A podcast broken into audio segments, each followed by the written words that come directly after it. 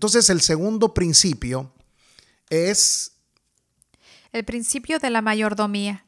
Si Dios es dueño de todo y nosotros administramos sus recursos ilimitados. Mm, fíjate, Dios es dueño de todo. Así es. Y Él nos permite a nosotros usar. Usar sus recursos, sus recursos. Que además son ilimitados. Así es. Y mi amor, nuestro trabajo es cuidar y multiplicar esos recursos que Él nos ha confiado.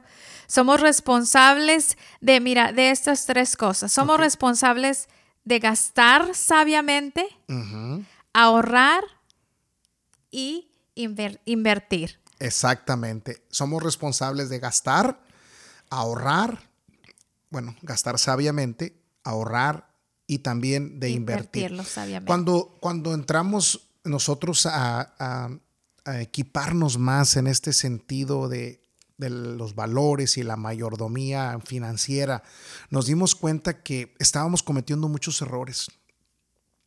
Muchos errores en cuestión de eh, de las finanzas. Y que ambos estábamos poniéndonos de acuerdo para meternos en un pozo, eh, eh, en un pozo con lodo cenagoso, como dice el, el pozo de la desesperación. En el pozo de la desesperación.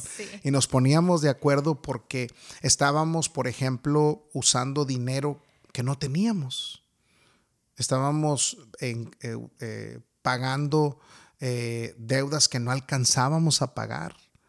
estábamos, a mí me, me, dio mucha tristeza que una vez tuvimos, dos veces tuvimos que entregar dos automóviles.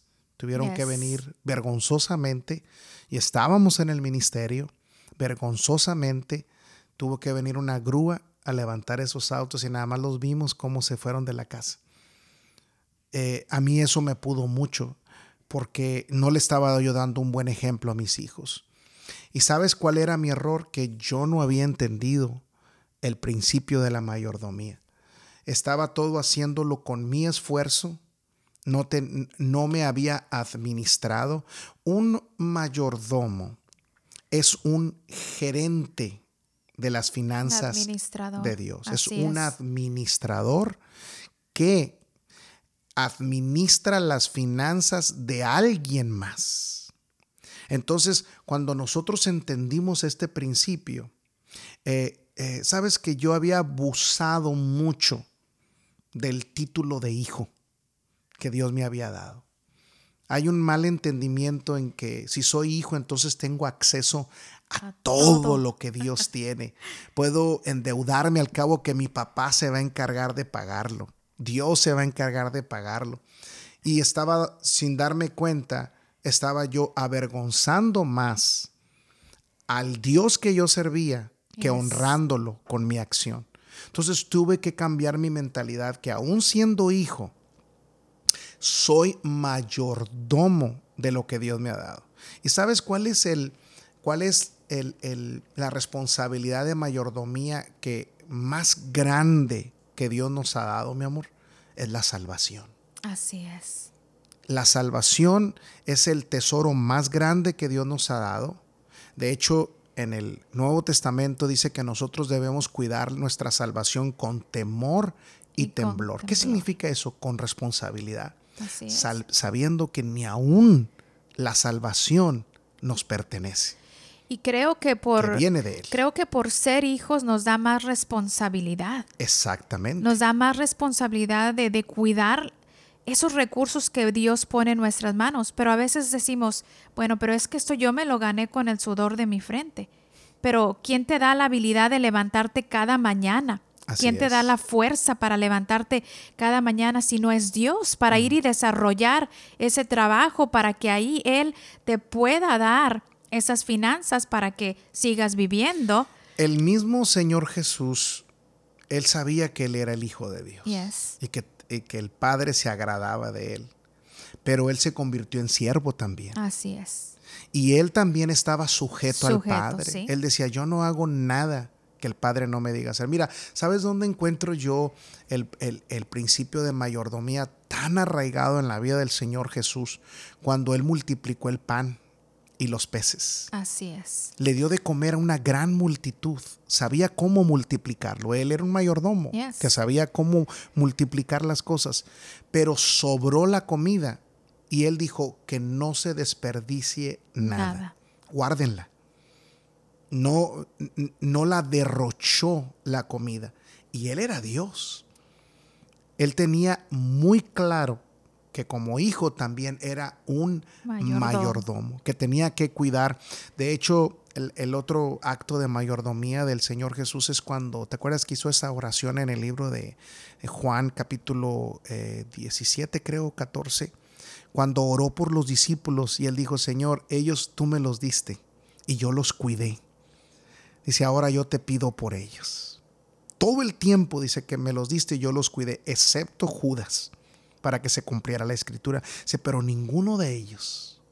Fíjate el cuidado, la responsabilidad. Jesús se encargó de que a los discípulos no les faltara nunca nada. Pagó los impuestos por ellos. Y él mismo les dijo, todo el tiempo que estuviste conmigo, ¿les faltó alguna vez algo que comer? No. ¿Les faltó eh, vestimenta? Nada. Ninguno de ellos Ninguno de ellos pudo decir, Señor, es que me faltó esto. Se encargó de ellos, se encargó de sus familias. Mira, eh, mira la, calidad de mayordomía del Señor Jesús. Tenía un tesorero en su ministerio. Aunque el tesorero robaba, tenía alguien que llevara las finanzas. En orden. Sí, había alguien que sabía de finanzas y llevaba un presupuesto financiero. Mm. El Señor Jesús, Él era responsable, Él pagó sus impuestos también. Tenía un, el principio de la mayordomía claramente. Dime si no, eh, no solamente multiplicó, pero eh, eh, dime si no invirtió tiempo en la gente. Así es, claro que sí. Les enseñó a ahorrar de igual manera con la muestra de, de, de los panes. En todo, Él es nuestro ejemplo a seguir y nos deja ese ejemplo a nosotros. Y por eso podemos nosotros eh, libremente y, declarar mi Dios. Eso. Pues suplirá todo lo que os falte conforme a sus riquezas en gloria. Pero debemos ser buenos, buenos administradores y cuidar de lo que Dios nos ha confiado. Y ahí es donde eh, eh, acabas de decir algo tú muy interesante. Mi Dios pues suplirá. cuando nosotros hacemos declaraciones como esas, estamos conscientes de que nuestro Dios nos va a suplir. Así es. ¿Por qué? Porque tenemos el principio del señorío en orden y porque hemos sido buenos mayordomos del tiempo, del dinero, de los talentos, de las habilidades, lo sabemos invertir bien. Y, y, la gente a veces nos pregunta, bueno, ¿cómo puedo yo, por ejemplo, no tengo dinero, no tengo mucho dinero, ¿cómo puedo aplicar ese principio de mayordomía? Con tu tiempo, con tu talento, tienes habilidades que le puedes enseñar a alguien más. Así es como puedes ayudar a alguien más a usar ese don o ese principio de la mayordomía. Ah, ayúdanos a leer estos dos versículos maravillosos en el, mismo libro de Primera de Crónicas. Eh, y sigue leyendo ahí, mi amor. Primera de Crónicas, capítulo 19, versículo del 14 al 16, y dice, pues, ¿quién soy yo y qué, y qué es mi pueblo para que seamos capaces de ofrecerte tantas cosas? En realidad, todo viene de ti y solo te damos lo que de ti hemos recibido. pues ante ti somos como extranjeros que están de paso igual que lo fueron todos nuestros antepasados. Y nuestra vida sobre la tierra es como una sombra, sin ninguna esperanza. Oh Señor, Dios nuestro, tuyas son y de ti han venido todas estas riquezas que hemos preparado para construir un templo a tu santo nombre. Fíjate, Él está otra vez reconociendo y simplemente le dice, Señor, todo viene de ti. Así es. El dinero que tengo, este reino, todo viene de ti y nada más nosotros te damos de lo que tú ya nos has dado. Este es el principio más poderoso de la mayordomía. en otra versión dice, de lo recibido de tu mano, te damos. Nosotros te damos. Así es. Entonces, el principio de mayordomía está basado en esta escritura que le recomendamos. Eh, quiero hacer una aclaración, es, es Primera de Crónicas 29. Primera de Crónicas 29 del 14 al 17, el principio de la mayordomía, por si algunos de ustedes están haciendo ahí anotaciones. Bueno, pues ya vimos el principio del señorío, ya vimos el principio de la mayordomía, que son los, son los dos niveles más, elevados, de vida. Así eh, es. viva bajo estos tres principios que hoy le vamos a enseñar y no le va a faltar a usted nunca nada. Nada. Nada.